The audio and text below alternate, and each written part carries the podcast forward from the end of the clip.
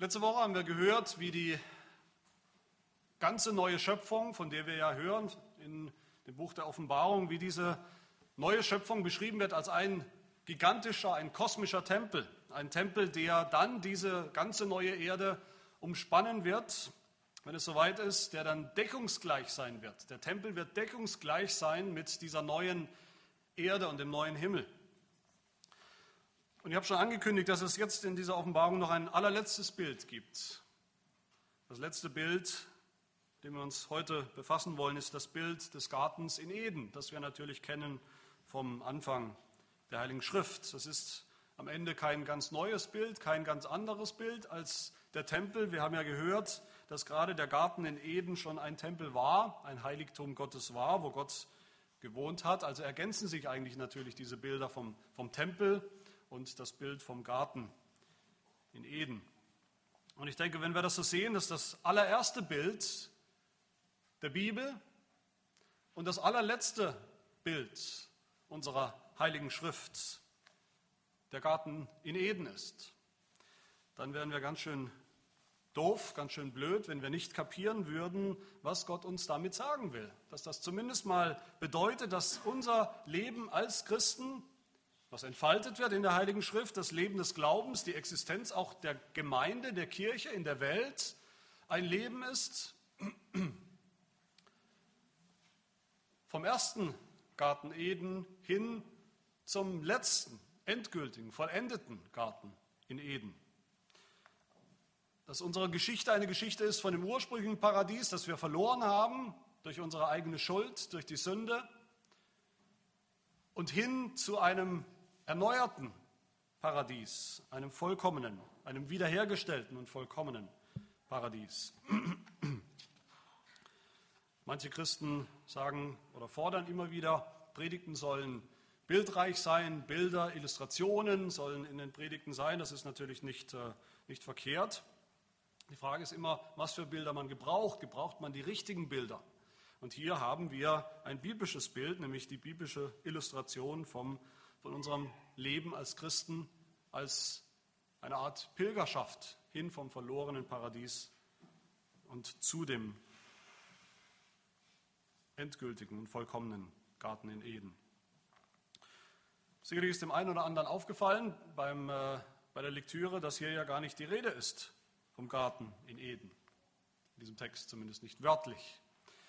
Wo sehen wir dann trotzdem, dass es genau darum geht? Wir sehen es natürlich in vielen Elementen in diesem Text. Wir sehen es daran, dass hier der Baum des Lebens wieder auftaucht, den wir kennen aus dem Garten in Eden, aus dem ersten Garten. Wir sehen, daran, wir sehen es daran, dass die Rede ist von dem Strom, der durch den Garten fließt, wie im Garten Eden. Dass es um, den, um Eden geht, sehen wir auch darin, wie es in Vers 3 heißt, dass es dort keinen Fluch mehr geben wird der Fluch der Verbannung aus dem Garten in Eden. Und wir sehen es darin, dass Gott dort in dieser neuen Schöpfung wieder wohnen wird, unmittelbar wohnen wird bei den Menschen, wie er es damals getan hat, in Eden. Also ganz klar geht es um einen erneuerten, einen endgültigen Garten in Eden. Und ganz zentral in diesem Text ist sicherlich das Bild vom Baum, vom Baum des Lebens. Und das wollen wir uns anschauen in dieser Predigt. Die Bedeutung, die dieser Baum hatte für Adam zunächst, die Bedeutung, die dieser Baum des Lebens dann hatte für Christus und die Bedeutung dieses Baumes für uns hier und heute. Das sind meine drei Punkte anhand dieses Baumes. Zunächst Adam, Adam und der, der erste Baum des Lebens. Ich denke, ihr habt das oft gehört und ich werde nicht müde, das zu sagen, dass die allerwichtigste Tatsache, die wir, die wir davontragen, die wir lernen, begreifen sollen aus den ersten Versen, den ersten Kapiteln der Heiligen Schrift, aus dem Schöpfungsbericht, sind keine naturwissenschaftlichen Tatsachen. Es ist nicht die Frage, wie lange waren diese Tage und wie ist dieses und, wie, und jenes miteinander in Einklang zu bringen, sondern die allerwichtigste Tatsache, die wir begreifen sollen, die Botschaft, aus dem Schöpfungsbericht ist die Tatsache, dass Gott den Menschen gemacht hat auf eine bestimmte Art und Weise, nämlich in seinem Bild, als sein Gegenüber, als sein Partner. Dass Gott alles gemacht hat, sodass er mit dem Menschen in Beziehung treten kann. Und das konzentriert sich natürlich im Garten Eden. Da hat er das getan. Der Schöpfungsbericht beschreibt die Beziehung zwischen Gott und dem Menschen, den er gerade gemacht hat, von Anfang an. Und sie beschreibt diese Beziehung als einen Bund. Von Anfang an. In der Bibel sehen wir insgesamt, dass Gott dem Menschen nie anders begegnet als in Form eines Bundes. Es gibt keine andere Begegnung, kein anderes Miteinander zwischen Gott und dem Menschen als den Bund. Den Bund, wo Gott sich selbst erniedrigt. Gott ist Gott, wir sind Menschen. Wie können wir Gemeinschaft mit ihm haben? Wie kann er mit uns reden? Er kann es nur, indem er sich erniedrigt und uns sozusagen auf, auf Augenhöhe begegnet im Bund. Ein Bund ist immer ein Arrangement, ich denke, wir kennen den Begriff noch, ein Arrangement, eine, eine Abmachung zwischen zwei Partnern, zwei Bundespartnern, wie man miteinander umgehen will. Das ist ein Bund eigentlich. Das, ist, das gilt für alle Bünde, die wir kennen, für militärische Bündnisse, das gilt für den Ehebund und das gilt für den Bund zwischen Gott und dem Menschen. Und dieser Bund, den Gott geschlossen hat von Anfang an mit Adam, wird symbolisch sichtbar deutlich an dem Baum, an dem Baum des Lebens, an dem Baum im Garten Eden. Genauer gesagt sind es verschiedene Bäume, wenn wir uns erinnern. Verschiedene Bäume im Schöpfungsbericht. Da gibt es ganz normale Bäume, die Gott geschaffen hat, die Gott gemacht hat für den Menschen.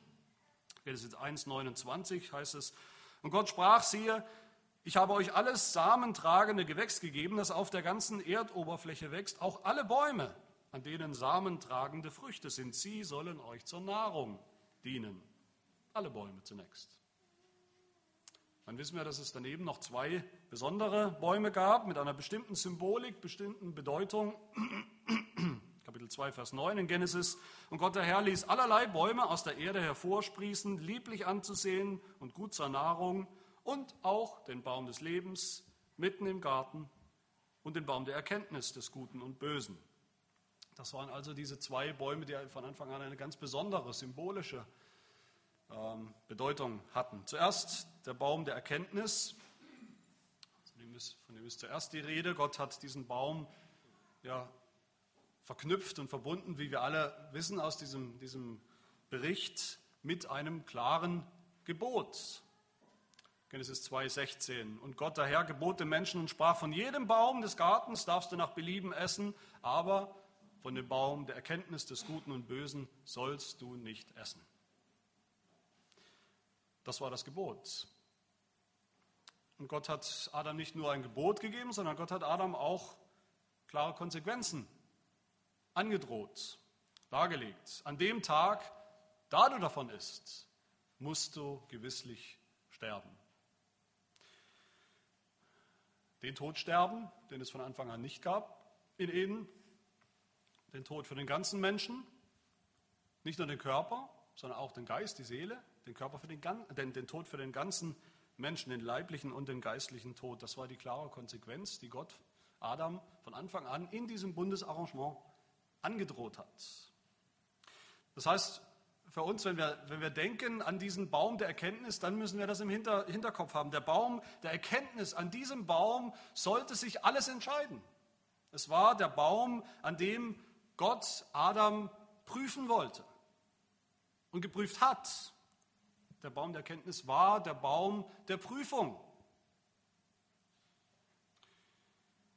Und dann haben wir, wie gesagt, noch den zweiten Baum im ursprünglichen Paradies, den Baum des Lebens. Und da ist ja interessant, wenn man genau liest, dass Gott Adam und Eva nirgendwo verboten hat, vom Baum des Lebens zu essen. Da finden wir kein Gebot oder Verbot.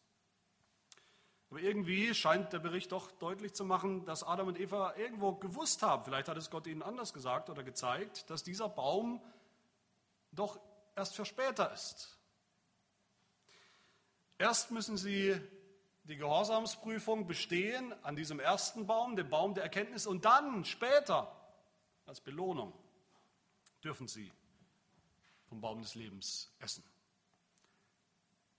Und wo Gott anhand des ersten Baumes, des Baumes der Erkenntnis, den Tod angedroht hat, so hat Gott Adam anhand des zweiten Baums das Leben verheißen. Und auch das Leben, genauso wie der Tod, das Leben war auch für den ganzen Menschen. Nicht nur körperliches Leben, es ging nicht, äh, körperliches Leben hatten Adam und Eva ja schon. Es ging nicht darum, bei dieser Verheißung, beim Baum des Lebens, dass sie einfach ewig lang körperlich weiterleben werden, wie sie sind, ewige Jugend. Nein, der Baum des Lebens steht auch für das Leben im, im vollen Sinne, das vollkommene Leben. Er steht für das ewige Leben. Das ewige Leben, das Adam und Eva ja noch nicht hatten, das hat Gott ihnen in diesem Baum vor Augen gestellt, verheißen. Also der Baum der Erkenntnis ist der Baum der Probe, der Baum der Prüfung und der Baum des Lebens ist der Baum der Belohnung. Prüfung und Belohnung.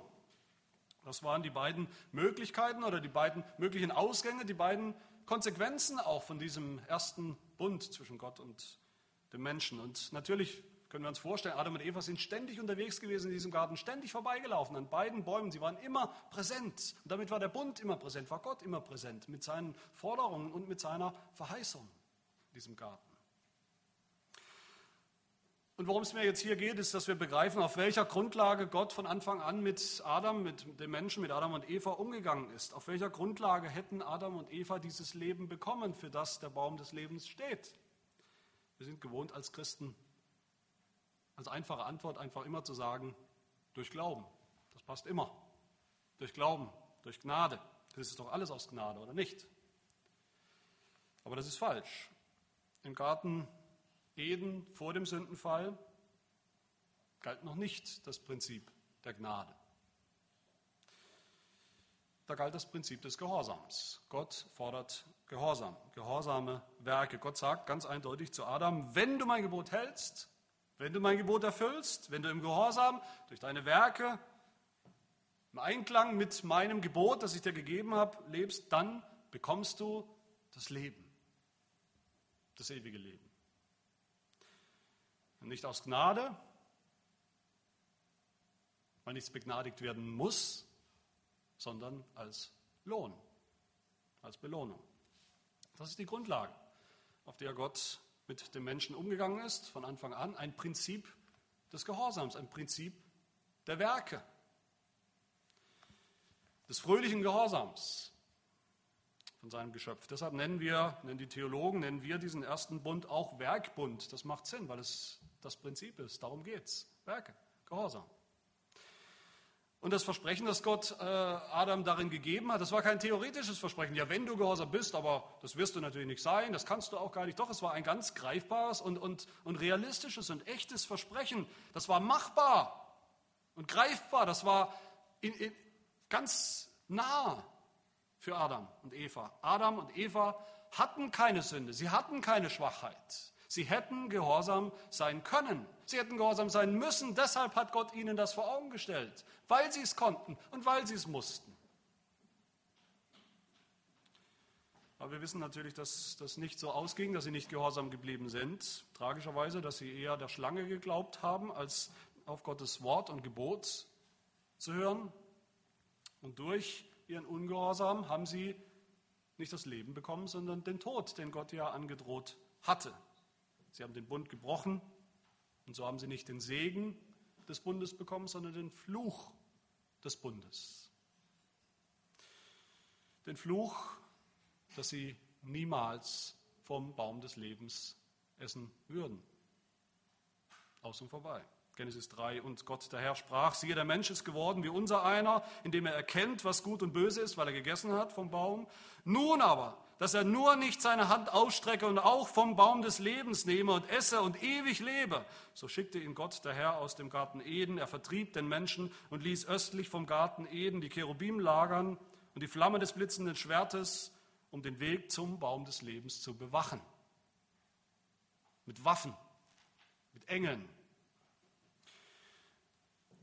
und weil dieser erste Bund, den Gott gemacht hat mit Adam, weil das ein Bund mit der ganzen Menschheit war, mit Adam und allen seinen Nachkommen, weil Gott Adam und allen seinen Nachkommen das Leben versprochen hat, aber auch Adam und seinen Nachkommen den Tod angedroht, so ist das gekommen, so ist der Tod als Konsequenz über alle Menschen gekommen. Wie es Paulus sagt im Römerbrief Kapitel 5, darum, gleich wie durch einen Menschen Adam natürlich, die Sünde in die Welt gekommen ist und durch die Sünde der Tod, so ist der Tod zu allen Menschen hingelangt, weil sie alle gesündigt haben. In Adam.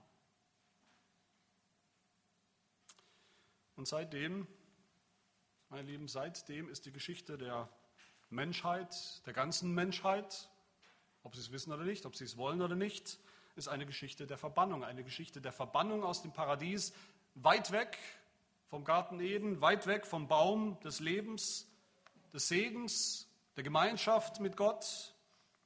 Alle sind Sünder geworden, alle sind Sünder durch und durch. Niemand ist mehr in der Lage, Gott durch Gehorsam, bei Gott durch Gehorsam irgendetwas zu erreichen, zu vollbringen oder sogar zu verdienen.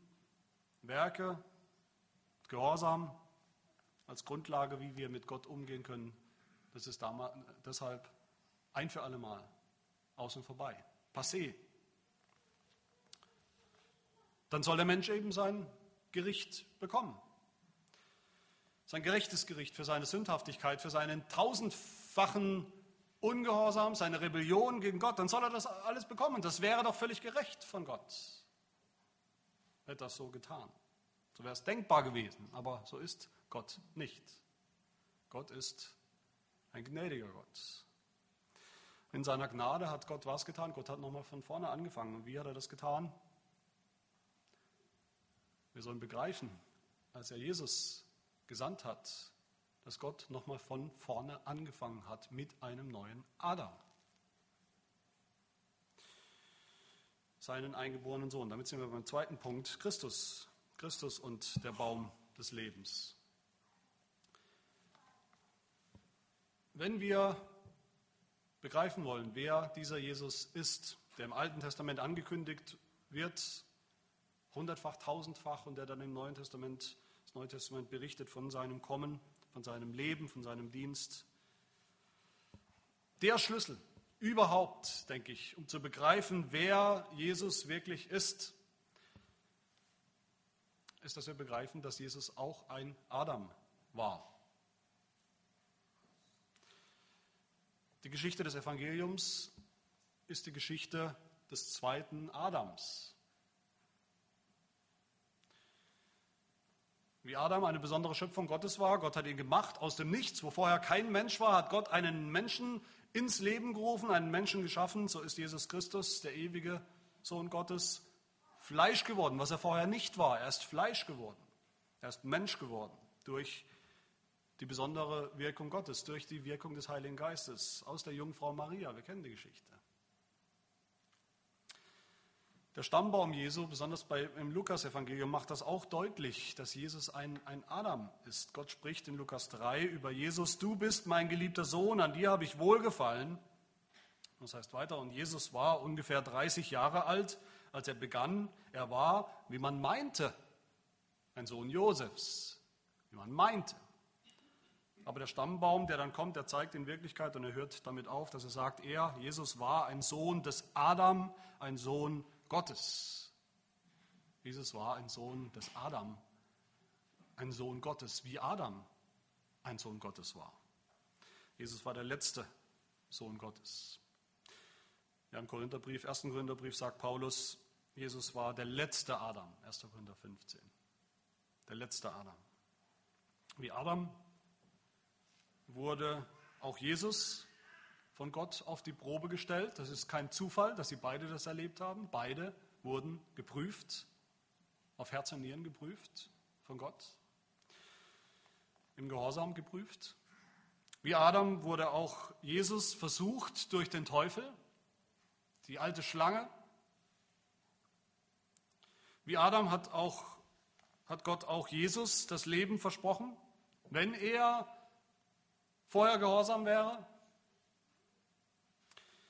Wie Adam musste auch Jesus dem Gesetz, dem Gebot Gottes vollkommen bis in das kleinste Detail hinein gehorsam sein und es erfüllen, alles erfüllen, alle Gerechtigkeit erfüllen.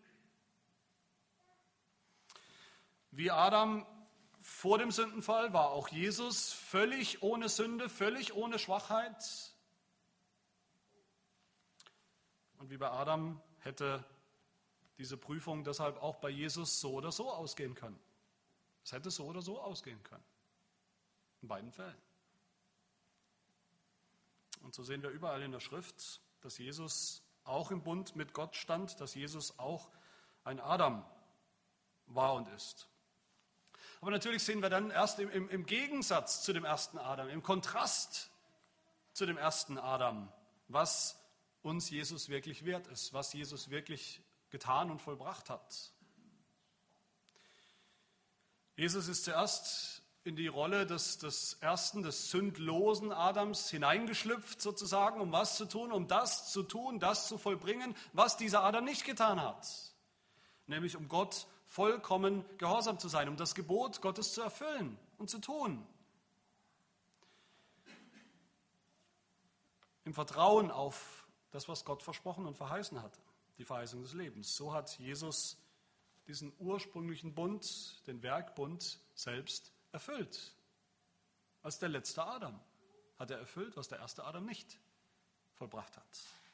Dann ist Jesus aber auch in einer anderen Rolle, wenn man so will, hineingeschlüpft in die Rolle des Gefallenen, des Sündhaften, des Ungehorsamen Adams und hat, obwohl er gehorsam war, hat er die Strafe für Adams Ungehorsam, für den gebrochenen Bund auf sich genommen, auf sich gezogen.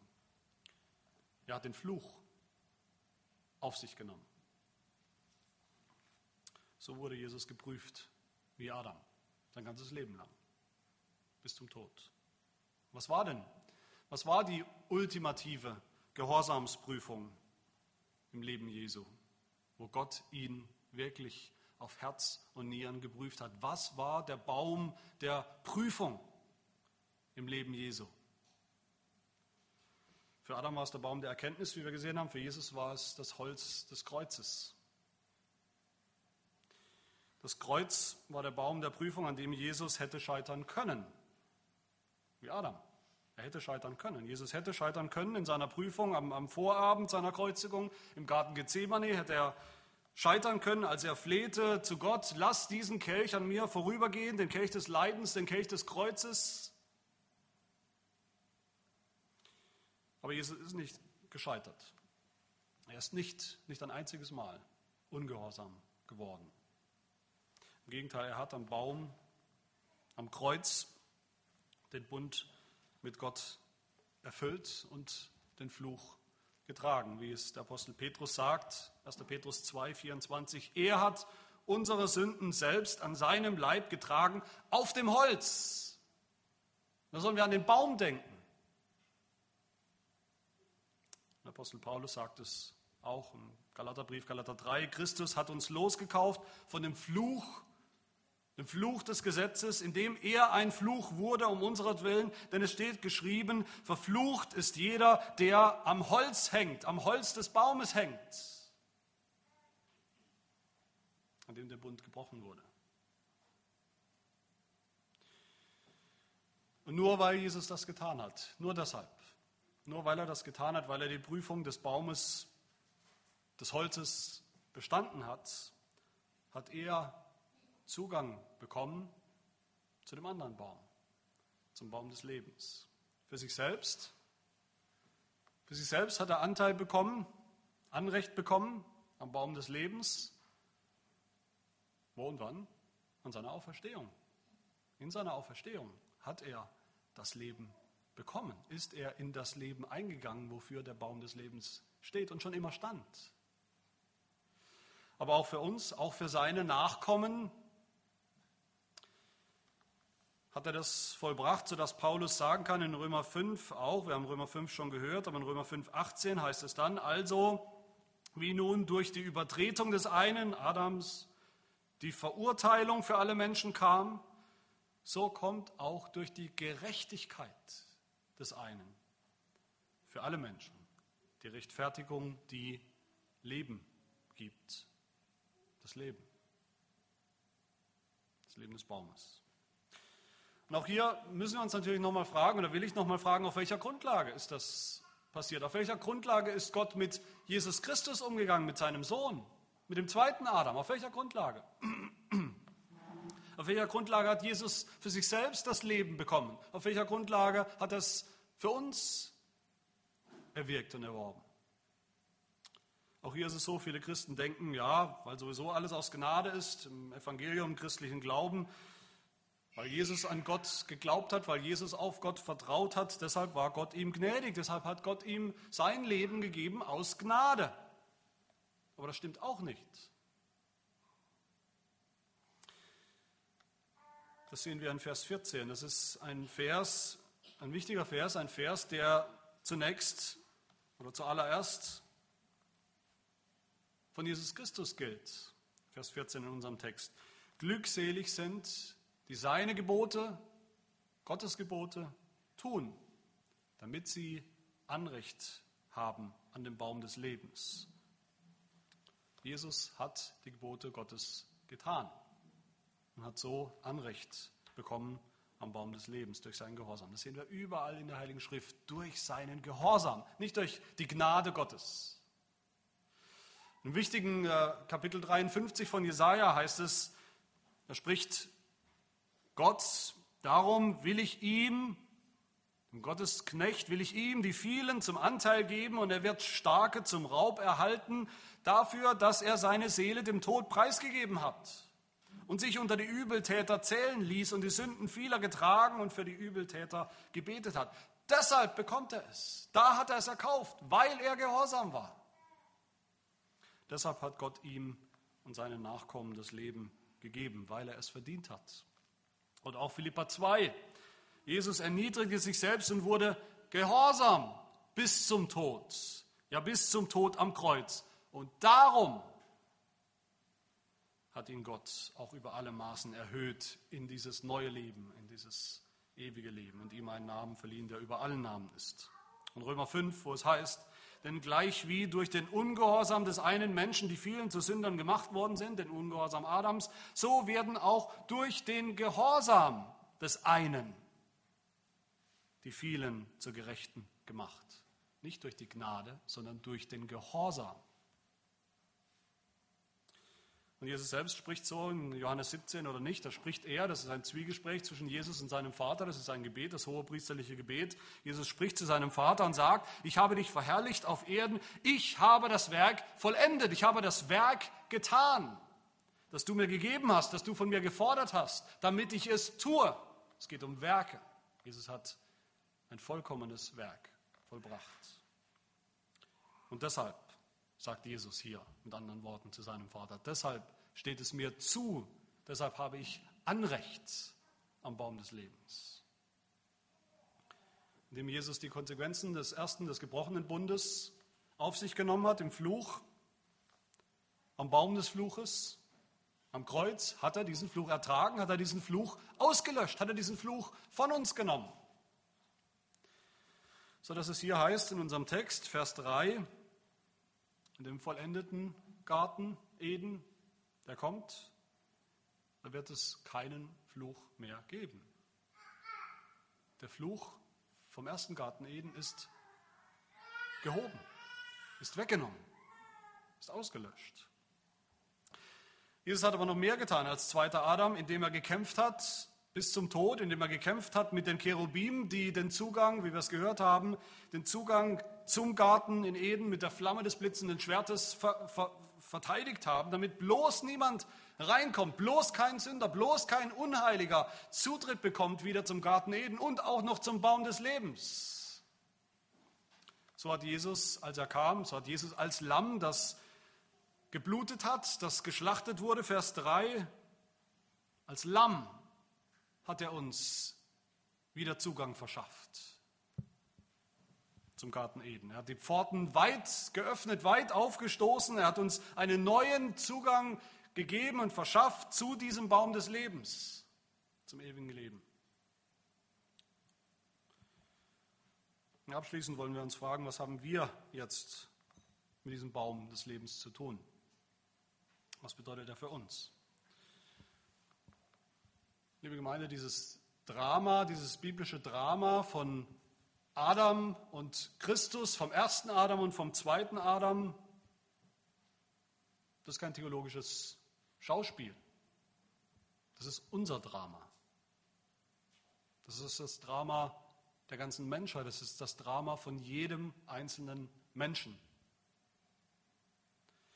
Es ist nicht nur so, dass seit Adam die Menschheit irgendwo abstrakt unter dem Fluch Gottes steht, dem Fluch des gebrochenen Bundes, dem Fluch des verlorenen Paradieses. Es ist nicht so, als könnten wir uns einfach frei entscheiden, in welchem Adam wir sein wollen, vielleicht in dem ersten gefallenen Adam oder doch lieber, ob wir lieber zu dem zweiten gehorsamen Adam gehören wollen. Nein, seit dem Sündenfall sind alle Menschen Automatisch, von Geburt an, von Anfang an, in Adam, sind alle Menschen automatisch von Anfang an unter diesem Fluch.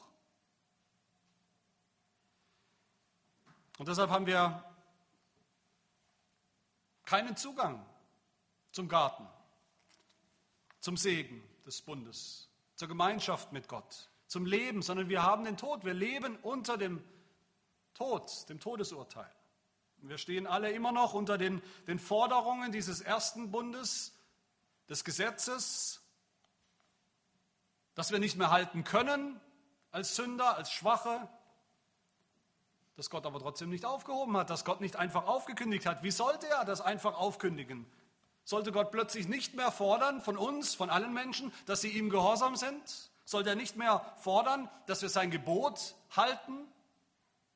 Ist es plötzlich nicht mehr wichtig? Schulden wir Gott keinen vollkommenen Gehorsam? Doch. Jeder Mensch tut das.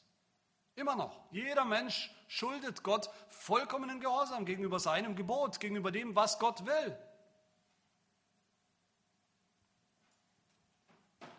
Wir alle, jeder Mensch auf dieser Erde, schuldet Gott das. Aber wir können es nicht mehr.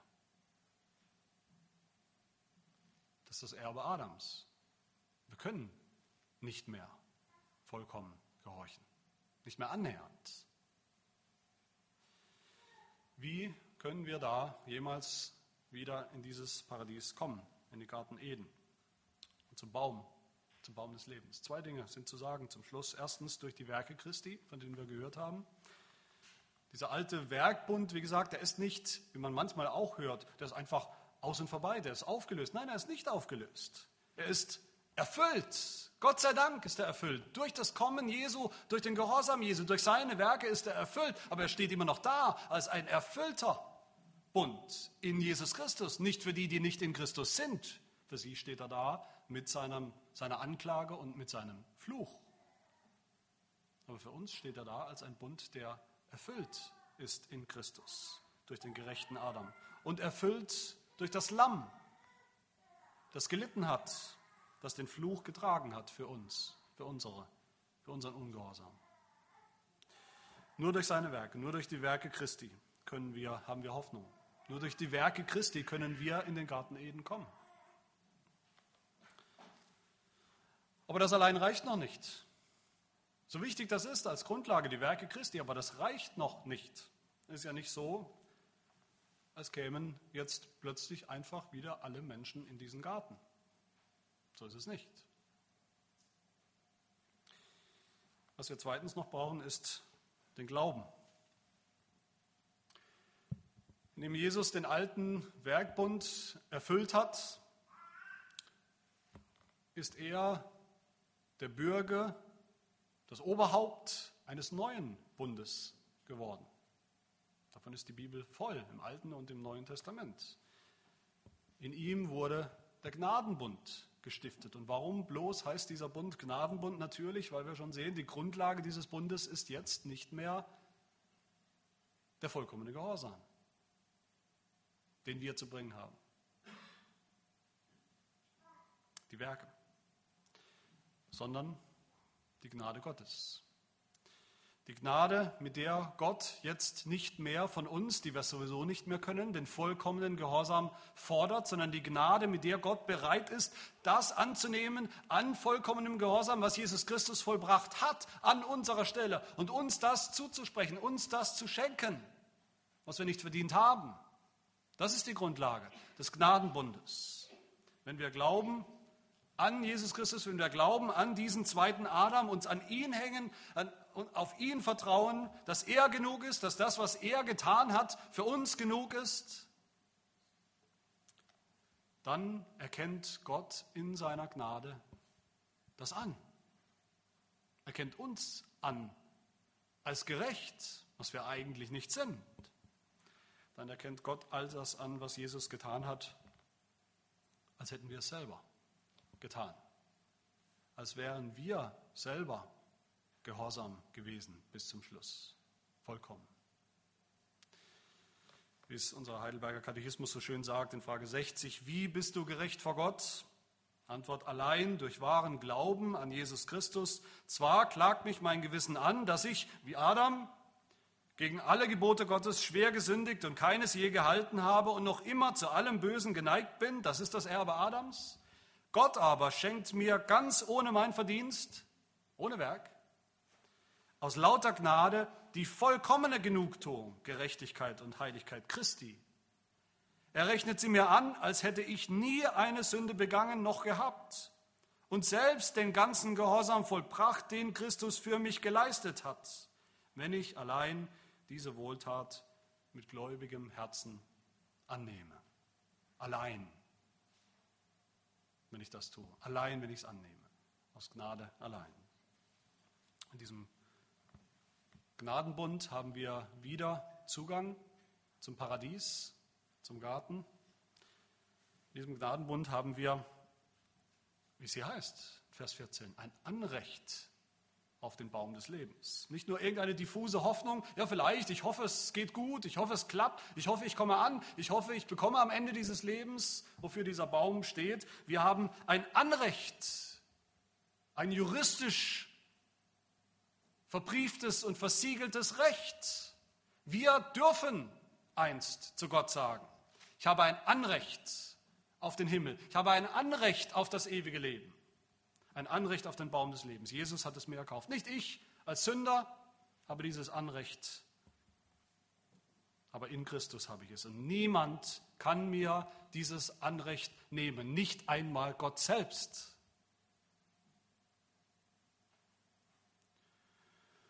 So müssen wir diesen Vers 14 verstehen, richtig verstehen. Glückselig sind, die seine Gebote tun, damit sie Anrecht haben an den Baum des Lebens und durch die Tore in die Stadt hineingehen. Damit ist jetzt nicht gemeint, dass jetzt doch wieder erst unser Gehorsam gefragt ist, dass wir doch wieder erst vollkommen gehorsam sein müssen, Gottes Gebote halten müssen, damit wir dieses Anrecht bekommen. Nein, das Anrecht haben wir schon aufgrund des Gehorsams Christi.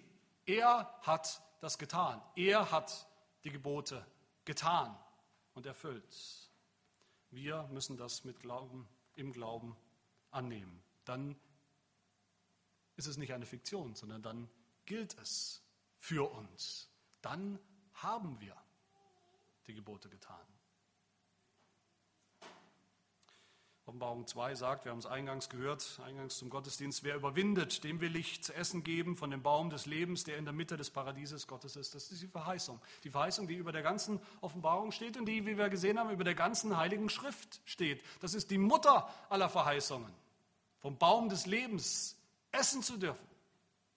Und wie bekommen wir es? Indem wir überwinden. Wir erinnern uns, wir haben oft gehört, was das bedeutet in der Offenbarung. Überwinden tun wir nicht aufgrund unserer Werke. Die Gemeinde, wir Christen überwinden nicht, indem wir vollkommen sind, indem wir immer heilig sind, indem wir immer gehorsam sind. So überwindet niemand. Überwinden tun wir durch den Glauben an das, was Jesus schon getan hat, dass er schon überwunden hat. So werden wir immer wieder ermahnt zu überwinden, weil Christus schon überwunden hat, weil er sagt, Sie, siehe, ich habe überwunden. Ich habe überwunden. Da sehen wir hoffentlich, denke ich, zum Schluss, dass das, was wir durch den Glauben haben, das, was wir in Jesus Christus haben, wenn wir in ihm sind, dass das viel, viel größer und wunderbarer ist als das, was Adam jemals hatte und auch als das, was Adam verspielt hat, als das, was Adam verloren hat. Römer 5 wird das so ausgedrückt vom Apostel Paulus. Er sagt, er macht da eine Rechnung auf. Er sagt, es verhält sich mit der Gnadengabe nicht wie mit der Übertretung, also mit dem, was wir in Christus bekommen, nicht wie das, was Adam verloren hat. Denn wenn durch die Übertretung des einen die vielen gestorben sind, wie viel mehr ist die Gnade Gottes und das Gnadengeschenk durch den einen Menschen, Jesus Christus, in überströmendem Maß zu den vielen gekommen. Es überströmt, es überbietet bei weitem das Minus, was Adam uns eingebrockt hat und wir uns selbst als Sünder in Adam. Meine Lieben, das ist mir abschließend wichtig, dass wir sehen, dass das Eden, der Garten Eden, das Paradies, von dem hier die Rede ist, am Ende nicht eine Rückkehr ist ins alte Paradies, ins alte Eden. Eden war toll, Eden war wunderbar, genau richtig für Adam, aber Eden war nicht vollkommen. Adam war nicht vollkommen, er war gut, aber er war nicht vollkommen. Adam war schwach, Adam war bedürftig, Adam brauchte Essen, Adam brauchte Schlaf, Adam brauchte eine Gehilfin, Adam war in Eden überhaupt nur auf Probezeit, wie wir gesehen haben. Eden war nicht, nie und nimmer der Himmel auf Erden. Noch lange nicht. Wenn das neue Eden kommt, da sehen wir, da sehen wir eigentlich, was wir nicht sehen. Was sehen wir hier nicht? Da ist kein Baum der Erkenntnis mehr. Da ist kein Baum der Prüfung mehr. Da ist keine Probezeit mehr. Die Probezeit ist vorbei, sie ist vorbei, seitdem Jesus bestanden hat, seitdem Jesus überwunden hat, seitdem Jesus gehorsam war, seitdem Jesus gelitten hat. Das neue Eden, was kommt, ist viel, viel besser, wird viel, viel besser sein als das alte Eden. Es wird ein vollkommenes, ein vollendetes Eden sein. Selbst der Baum des Lebens wird übrigens besser sein. Wenn wir genau hineinschauen, da heißt es hier, er wird nicht nur einmal pro Jahr seine Früchte bringen, wie das eigentlich normal ist. Er wird zwölfmal Früchte bringen, jeden Monat einmal. Das heißt eigentlich in der Symbolsprache, er bringt immer, immer vollkommen, vollkommene Früchte. Ohne Aufhören. Er spendet immer Leben. Er spendet immer ewiges Leben für die, die davon essen. Es ist dann auch nicht mehr nur ein Baum übrigens, sondern viele. Sie stehen auf dieser und auf jener Seite des Stromes, heißt es. Es ist kein gespaltener Baum, das sind viele Bäume, wie es der Prophet Hesekiel schon sieht in seiner Vision, Hesekiel 47, wo es heißt, als ich nun zurückkehrte, siehe, da standen auf dieser und jener Seite am Ufer des Stromes sehr viele Bäume. Aber an diesem Strom auf beiden Seiten seines Ufers werden allerlei Bäume wachsen, von denen man isst, deren Blätter nicht verwelken, deren Früchte nicht aufhören werden. Alle Monate werden sie neue Früchte bringen, denn ihr Wasser fließt aus dem Heiligtum. Ihre Früchte werden als Speise dienen und ihre Blätter als Heilmittel. So wird es sein. Und in diesem neuen Eden werden wir wieder sein Angesicht sehen, heißt es in Vers 4, das Angesicht Gottes sehen, wie Adam, aber eben nicht mehr auf Probezeit, nicht mehr für eine begrenzte Zeit möglicherweise sondern unmittelbar und ewig in Vollendung. In diesem erneuerten Erden werden wir ihm wieder dienen als seine Knechte, Vers 3. Knechte heißt Priester, als die, die einen wahren, einen geistlichen Gottesdienst bringen in ihrem ganzen Leben, nicht nur eine Stunde am Sonntag, in ihrem ganzen Leben. Priester wie Adam vor dem Fall, nur viel, viel besser und ewig. Im neuen Eden werden wir herrschen. Vers 5. Herrschen von Ewigkeit zu Ewigkeit, weil Gott uns dieses, diese neue Erde, diesen neuen Garten Eden vollends untertan machen wird, uns schenken wird, uns geschenkt hat. Wer dieses neue Eden nicht sehnsüchtig erwartet, wer sich nicht darauf freut, wer sich nicht danach ausstreckt, schon jetzt, wer das christliche Leben nicht, nicht begreift, als wie ich es anfangs gesagt habe, als eine Geschichte vom, vom ersten Garten Eden mit seiner dramatischen Wendung, mit dem Verlust des Paradieses, dem Verlust des Segens und hin zu diesem endgültigen Garten, Heiligtum, das wir auch Himmel nennen, der hat das Evangelium nicht verstanden. Das Evangelium geht um all das. Im Evangelium geht es um all das. Aber wer das tut, wer das schon heute tut im Glauben, denke, der wird sehen, wie er sein Leben hingibt, sein ganzes Leben, schon jetzt hingibt und hingeben will als ein Knecht Gottes, als ein Priester in Gottes Heiligtum. Das noch nicht vollendet ist von unserer Perspektive. Wir sehen es noch nicht in vollendeter Form. Aber der will das schon jetzt. Der wird schon jetzt anfangen. Aus purer Freude und Dankbarkeit nach dem Gebot, nach allen Geboten Gottes zu leben. Nicht um sich irgendetwas zu verdienen, nicht um ein Werk zu bringen, das Gott beeindruckt oder das uns möglicherweise den Weg pflastert hin in den Himmel. Nein, all das ist erledigt in Jesus Christus. Aber Werke der Heiligung und der Dankbarkeit werden wir und sollen wir und dürfen wir bringen, die Gott in seiner Gnade sogar noch belohnen wird. Nicht vollkommene Werke, nicht vollkommene Heiligung, weil Jesus vollkommen ist. Aber Werke voller Glauben, Gehorsam voller Glauben und voller Freude. Amen. Wir wollen beten. Herr unser Gott, wir danken dir, dass du uns Sündern den Garten, das Paradies, das Heiligtum, den Ort, wo du wohnst, in deiner Herrlichkeit, in unserem schlimmen Fall nicht für immer verschlossen hast. Dass du uns die Pforten zu der wunderbaren himmlischen Stadt, dem himmlischen Jerusalem wieder aufgeschlossen hast in deinem Sohn Jesus Christus, in deinem gehorsamen Sohn und in deinem leidenden Sohn. Am Baum des Kreuzes hast du ihn, was wir schier nicht begreifen können, an unserer Stelle verflucht, damit wir den Segen erben. Den Segen des neuen Gartens in Eden, den Segen des vollendeten Paradieses, den Segen des Baums des Lebens.